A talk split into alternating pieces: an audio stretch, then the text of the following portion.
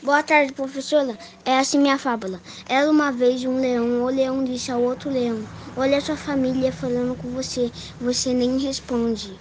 Você devia valorizar mais sua família, porque algum dia tudo podia acabar. Três anos depois, uma pedra caiu em cima da família. Só ele conseguiu sobreviver e depois ele se arrependeu. Lição de vida: se importar mais com a família.